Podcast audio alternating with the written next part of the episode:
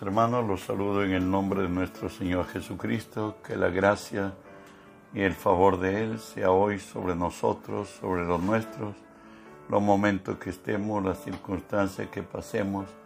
Recuerde que si Dios es por nosotros, nada ni nadie podrá contra nosotros. Estamos estudiando la palabra de nuestro Dios en el libro de Efesios capítulo 4 del 22 al 24 que nos dice así, en cuanto a la pasada manera de vivir, despojaos del viejo hombre que está viciado conforme a los deseos engañosos, y renovaos en el espíritu de vuestra mente y vestíos del hombre nuevo, creado según Dios en la justicia y santidad de la verdad Oramos, Padre, bendigo tu nombre. Te doy gracias, Señor Dios, que siendo hombre me concedes el privilegio de presentarme delante de ti y ponerme por ti delante de tu pueblo, Señor. Por ello te cedo mis pensamientos, mi voluntad, las palabras de mi boca, mis actitudes y acciones, las sujeto a ti, Señor, y tú que vives en mí, obra a través de mí por tu nombre Jesús tomo autoridad sobre toda fuerza del reino del mal, Señor Dios. Y en el nombre de Jesús ordeno que se aparten de este lugar y del lugar a donde esta señal alcance, Señor. En el nombre de Jesús y en el nombre de Jesús, Dios Espíritu Santo, permíteme decirte bienvenido Espíritu Santo. Hoy unge mis labios con tu poder, pon tus palabras en mi boca, unge los oídos de mis hermanos para que tu palabra se quede en nosotros. Háblanos, buen Dios, en el nombre de Jesús. Hoy estaremos hablando de vestirnos del hombre nuevo.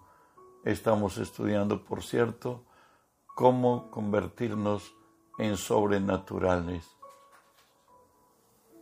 Hoy estamos viendo vestirnos del hombre nuevo, como lo dice Efesios 4:24 y vestidos del nuevo hombre, creado según Dios en la justicia y santidad de la verdad. ¿En qué consiste de esto? Vestirse del nuevo hombre es vivir en el Espíritu como estilo de vida, la cual se traduce, lo primero, en vivir en santidad. Recuerde que ser santo es ser separado para Dios. Y no solo separado para Dios, sino que la vida del Señor, su palabra, se haga en nosotros, sea, sea en ella su voluntad, como nos dice primera de Pedro 1.16, porque está escrito, sed santos, porque yo soy santo. Recuerde, como dice la Escritura, todo me es lícito, pero no todo conviene. Todo me es lícito, pero no todo edifica. Somos los hombres, tenemos y podemos desarrollarnos como hombres, pero a nosotros no todo nos es lícito.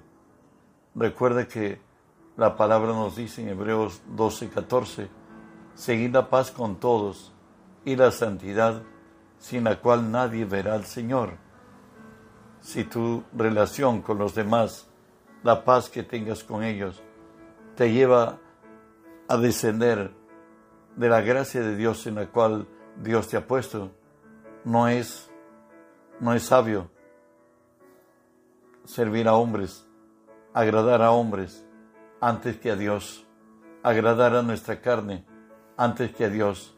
Por eso la Escritura nos dice, todo me es lícito, pero no todo conviene. Algo más también dice, todo me es lícito, pero no todo edifica.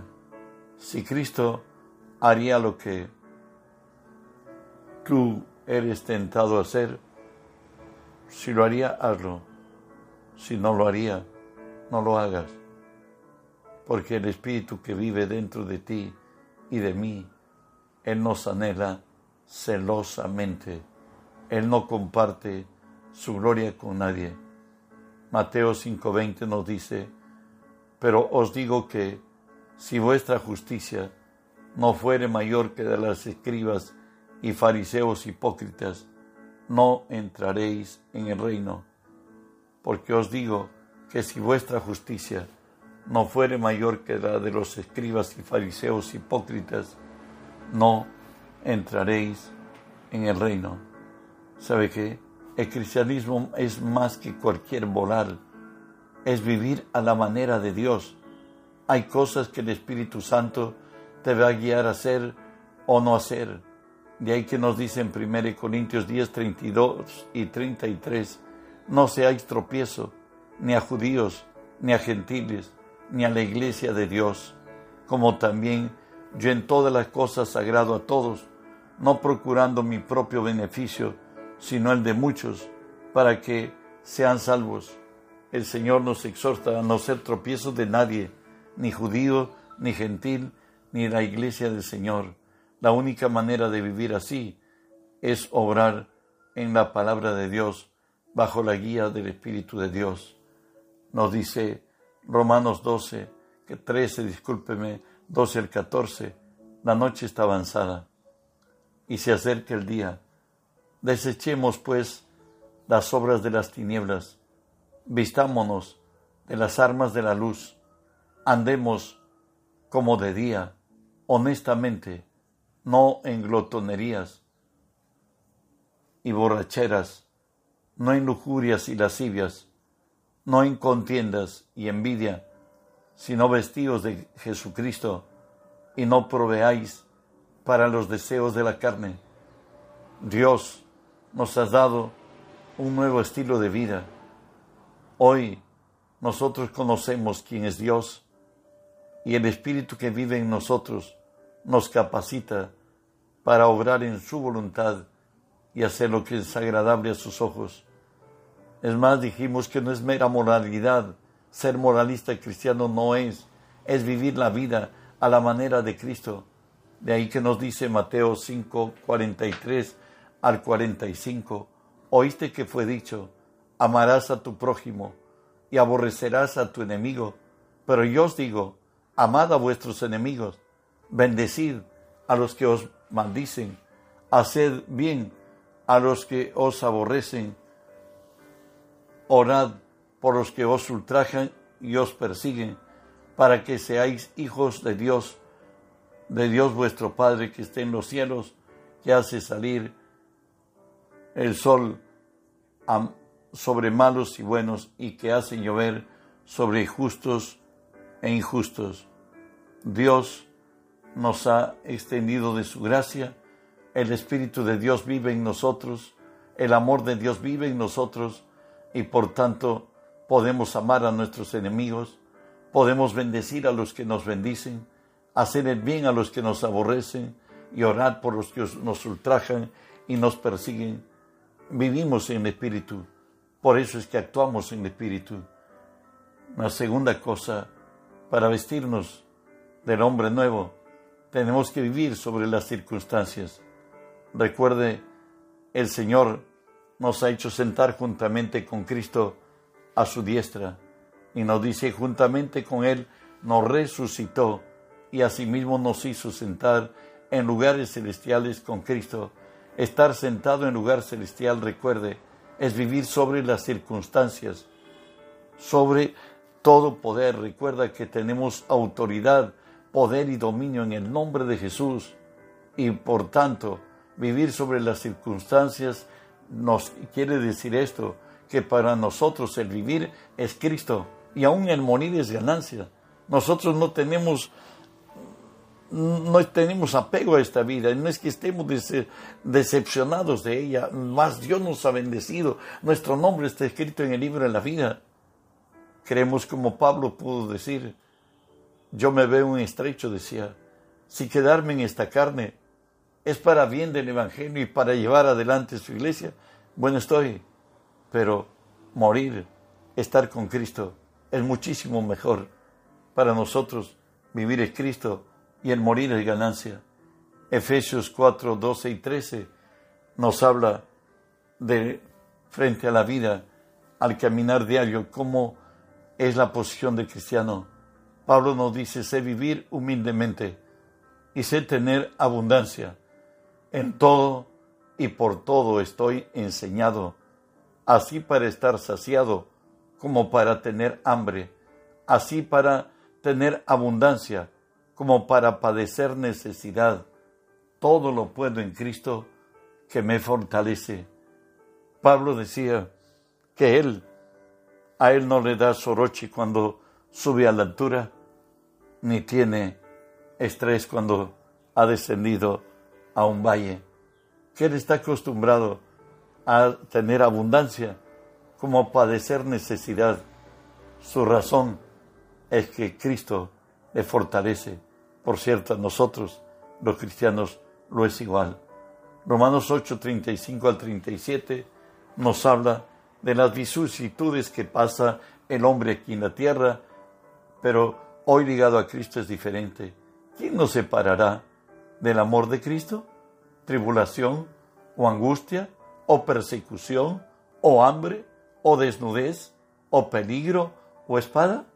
Como está escrito, por causa de ti somos muertos todo el tiempo, somos contados como oveja de matadero. Ante todas estas cosas somos más que vencedores por medio de aquel que nos amó. Dios nos ha dado victoria y triunfo en Cristo Jesús, por lo cual nos dice la palabra, estoy seguro de que ni la muerte, ni la vida, ni ángeles, ni principados, ni potestades, ni lo presente, ni lo porvenir, ni lo alto, ni lo profundo, ni ninguna cosa creada nos podrán separar del amor de Dios que es en Cristo Jesús, Señor nuestro. Y bajo todas estas circunstancias, sabemos lo que nos dice segunda de Corintios 2, 14 y 15. Más a Dios gracias, el cual nos lleva siempre en triunfo en Cristo Jesús y por medio de nosotros manifieste en todo lugar el olor de su conocimiento, porque para Dios somos grato olor a Cristo entre los que se salvan y entre los que se pierden. Siempre somos vencedores, siempre somos triunfadores y aún momentos de sus circunstancias difíciles que nos pueden llegar a la vida. Isaías 43, 19 nos dice el Señor, he aquí que yo hago cosa nueva, pronto saldrá la luz y no la conoceréis otra vez. Abriré camino en el desierto y ríos en la soledad. Dios dice que frente a cualquier circunstancia difícil, él nos dará nuevas oportunidades. Él dice en la palabra que no nos ha sobrevenido ninguna tentación que no sea humana, porque fiel es Dios que juntamente con la tentación nos ha dado la salida. Y cuando estemos en situaciones muy extremas, Él abrirá ríos en la soledad por todo el mal que nos ha traído Satanás como a José en Egipto desde la cárcel al mismo trono de, Egipto, el segundo de Faraón. Dios nos dice en su palabra que a los que aman a Dios, todo ayuda a bien. Dios nos sacará en victoria. También vestirnos del nuevo hombre el vivir libres del equipaje del pasado. Romanos 6:6 nos habla de ello, sabiendo esto, que nuestro viejo hombre fue crucificado juntamente con él para que el cuerpo del pecado sea destruido a fin de que nos sirvamos más al pecado. Recuerde que el hombre que estaba lleno de iniquidad, lleno de maldad, de decepciones, de desencantos, frustraciones, lleno de maldad y de errores, Él ha muerto en la cruz de Cristo. El viejo hombre que habitó en nosotros, Jesús en su sabiduría, lo llevó consigo a la cruz para que el cuerpo de pecado sea muerto, para que la gracia de Dios sea con nosotros. De ahí que nos dice en Isaías 38, 17, y aquí amargura grande me sobrevino en la paz, mas a ti agradó librar mi vida del hoyo de corrupción, porque echaste tras tus espaldas mis pecados. Eso es lo que hizo el Dios cuando nos perdonó. Dice la palabra que Él olvida nuestros pecados y nuestras iniquidades. Es como la figura de tirarlo a las espaldas y nunca más verte delante de Él lleno de pecado, de dolor o de quebranto. De tal manera que en Isaías 44, 22 nos dice, yo deshice como una nube tus rebeliones y como niebla tus pecados. Vuélvete a mí, porque yo te redimí. El día que venimos a Cristo, Él deshizo como una nube nuestras rebeliones. El poder de su sangre extinguió nuestro pasado, nuestro dolor, nuestra vergüenza, nuestras frustraciones, nuestros errores, nuestras maldades, todo lo que hicimos de malo y lo que nos hicieron y arrancó de nuestras vidas lo malo que hubo, de tal manera que Salmo 103, 12 nos dice así, cuánto está lejos el oriente del occidente, hizo alejar nuestras rebeliones. Él dice que lo apartó de nosotros, que nunca converjan con nosotros, así como el oriente y el occidente jamás convergen, también ha hecho en nuestras vidas así. Y Miqueas 7:19 nos dice pues lo siguiente: Él volverá a tener misericordia de nosotros, sepultará nuestras iniquidades y echará en lo profundo del mar nuestros pecados. Y dijimos que para el hebreo el mar es lugar de olvido. Y esa es la figura, como que Dios ha hecho un paquete de todo lo malo que hubo en nuestras vidas y lo llevó al mar y lo dejó caer. Y fue hasta lo más profundo de la mar. Y alguien dice que puso una boya y ahí una bandera donde decía no pescar, no volverlo a tomar. Avanzamos. Hebreo 9:14 nos dice acerca del poder de la sangre de Jesús.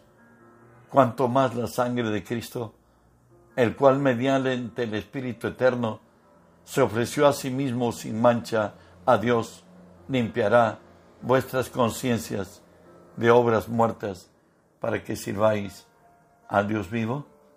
¿Sabes? Para que Dios habite en nosotros. El Espíritu de Dios aplicó la sangre de Jesús dentro de nuestros corazones y limpió de nuestra conciencia todo aquello que nos había venido en contrario a cada quien en personal, dolor, quebranto, miseria, humillación, rechazo, lo que nos desviamos en nuestros propios caminos, todo fue extinguido. Hoy Cristo vive en nosotros, de tal manera que nos dice la palabra así, de manera que nosotros de aquí en adelante a nadie conocemos según la carne, y si a Cristo conocimos según la carne, ya no le conocemos así. De modo que si alguno está en Cristo, nueva criatura es. Todas las cosas viejas pasaron y aquí todo es hecho nuevo. Así como Cristo hoy es el Señor, el que tiene el nombre más excelso de todos los nombres. Cuando estuvo en, en la tierra, era conocido por el siervo de Dios y vivió sujeto a su Padre aún hasta la muerte y muerte de cruz, pero porque se humilló hasta lo sumo, Dios le dio un nombre que sobre todo nombre. Él es el Señor. Y así como Jesús ha cambiado de posesión, de, de mayor gloria, hoy tú eres un nuevo hombre, un nuevo, una nueva mujer. Todo lo viejo ha pasado y todo es hecho nuevo. Estamos como si fuéramos de estreno están vírgenes, estamos santos, estamos justos, limpios. Dios ha hecho el milagro ser nueva criatura. avanzamos. El vestirnos del nuevo hombre es vivir con autoridad, poder y dominio sobre las fuerzas del mar, del mal, las circunstancias adversas y aún sobre las fuerzas de la naturaleza. De ahí que nos dice el Señor, Lucas 10, 19, He aquí os doy potestad, os doy autoridad de hollar serpientes y escorpiones y sobre todas las fuerzas del enemigo y nada os dañará. Y sobre todas las fuerzas del enemigo y nada os dañará. Nosotros somos legítimos representantes de Él en la tierra.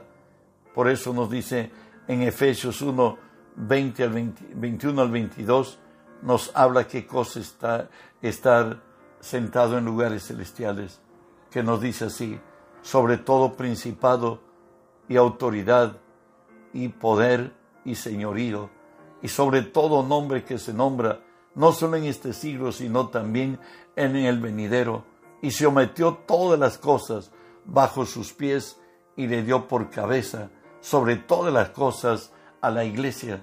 Recuerda que a ti, a mí, a la iglesia de Cristo, Él nos dio su nombre y en el nombre de Jesús podemos echar fuera demonios, podemos sanar enfermos.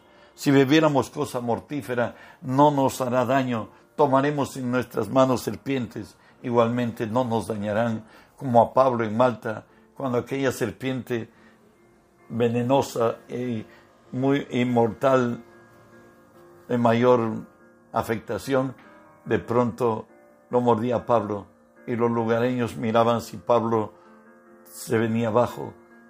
Y de pronto Pablo lo arrancó de, los hocico, lo sacó de su mano y lo tiró y Pablo siguió su vida normal, pues la palabra dice que tomaremos en nuestras manos serpientes y al no verlo morir vinieron muchos creyendo que Pablo hay algo especial y muchos fueron sanados en el nombre del Señor por la mano de Pablo. Y de ahí que la palabra nos dice a ti, a mí, a todo cristiano, 1 Corintios 4, 1 y 2. Así que ténganos los hombres por servidores de Cristo y administradores de los misterios de Dios. Ahora bien, se requiere de los administradores que cada uno sea hallado fiel. Dios nos ha puesto como siervos de Cristo y administradores de los misterios de Dios. Recuerda, primera de Corintios 3.9, que nos dice, porque nosotros somos colaboradores de Dios y vosotros sois labranza de Dios, edificio de Dios. Jesús dijo a los, a los que creemos en Él, en Juan, dice así, de cierto, de cierto os digo, el que en mí cree las obras que yo hago, él las hará también, y aún mayores hará, porque yo voy al Padre. Vamos a ver en la iglesia apostólica cómo esta gracia fue dándose en la vida de, de los discípulos del Señor, y no solamente en los discípulos, sino de los diáconos como Felipe, donde nos dice así, Hechos 8, 5 al 8. Entonces Felipe, descendiendo a la ciudad de Samaria, les predicaba a Cristo, y la gente unánime escuchaba atentamente las cosas que decía, oyendo y viendo las señales que hacía, porque de muchos que tenían espíritus inmundos salían estos dando grandes voces, y muchos paralíticos y cojos eran sanados, así que había gran gozo en aquella ciudad. Hoy se dio la persecución de la iglesia. Felipe dejó Jerusalén. Hoy se encuentra en Samaria predicando a Cristo y Dios confirmando su palabra con milagros y señales. Pedro igualmente, Romanos 5, 15 y 16 nos dice, tanto que sacaban los enfermos a las calles y los ponían en camas y lechos para que al pasar Pedro, a lo menos su sombra cayese sobre alguno de ellos, y aun de las ciudades vecinas, muchos venían a Jerusalén trayendo enfermos y atormentados por espíritus inmundos, y todos eran sanados, y todos eran sanados. Gran poder de Dios estaba en ellos. Jesús dice, las obras que yo hago, Él las hará también, aún mayores hará, porque yo voy al Padre. A Pablo lo tenemos hoy, apóstol de los gentiles. Hechos 19, 11 y 12 dice así, y hacía Dios milagros extraordinarios por las manos de Pablo, de manera que aún se llevaban a los enfermos los paños o delantales de su cuerpo, y las enfermedades se iban de ellos y los espíritus salían. Bueno, Dios despertó su gran poder hoy sobre los apóstoles. Recuerda, el Señor nos dice, estas señales seguirán a los que creen. Habrá señales. Si no lo es así, preocúpate. Si no lo has hecho, hazlo. Tú eres hijo de Dios, hija de Dios, y levántate en el nombre de Jesús. También, si nosotros estamos vestidos del hombre nuevo, debemos tener un cuerpo saludable. Por ello nos exhorta Isaías 33, 24, dice, no dirá el morador, estoy enfermo, al pueblo que more en ella le será perdonada la iniquidad. ¿Sabes qué? La enfermedad es una opresión del diablo y por tanto no la puedes recibir tú. Recuerda que tú tienes el nombre de Jesús y en el nombre de Jesús tú tendrás, podrás poner tus manos sobre ti mismo y echa fuera toda enfermedad, toda dolencia, todo lo que está percibiéndose en tu cuerpo. Eso es lo que nos dice Hechos 10:38. ¿Cómo Dios ungió con el Espíritu Santo y con poder a Jesús de Nazaret y cómo éste anduvo sanando y haciendo bienes a todos los oprimidos por el diablo, porque Dios estaba con él. Dijimos que nosotros, cristianos, no recibimos ningún paquete que Satanás nos envíe. Por es más, actuamos sobre ellos y lo echamos fuera en, el nombre de Jesús. Tenemos la autoridad en su palabra para echar fuera eso nos dice Romanos 10:14, la herencia legada de la cruz, porque con una sola ofrenda nos hizo perfectos para siempre a los santificados. Esa herencia es para ti, es para mí, es para la iglesia del Señor. Cristo hizo, con una sola ofrenda nos hizo perfectos, nos hizo libres del cuerpo, libres del alma y trajo su espíritu a nosotros, pues Él es Dios de verdad. Y de ahí que en Lucas 9, 1 y 2 habla a los discípulos y les dice, habiendo reunido a los doce, les dio poder y autoridad sobre todos los demonios y para sanar enfermedades y los envió a predicar el reino de Dios y a sanar a los enfermos. Es lo más cotidiano que los enfermos vengan a la iglesia y sean sanadas. De ahí que Pablo en su ministerio nos dice así, y ni mi palabra, ni mi predicación fueron con palabras persuasivas de humana sabiduría, sino con demostración del Espíritu y del poder, para que vuestra fe no esté fundada en la sabiduría de los hombres, sino en el poder de Dios. Recuerda que ya en el cielo hay una provisión firme que nos dice así Isaías 53, 4 y 5.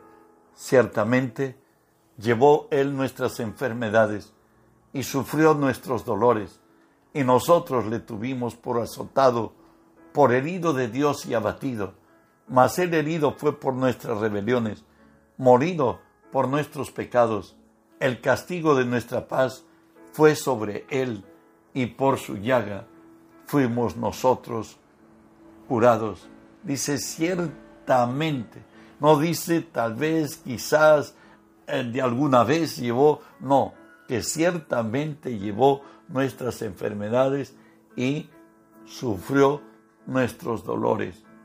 Jesús es la provisión de sanidad.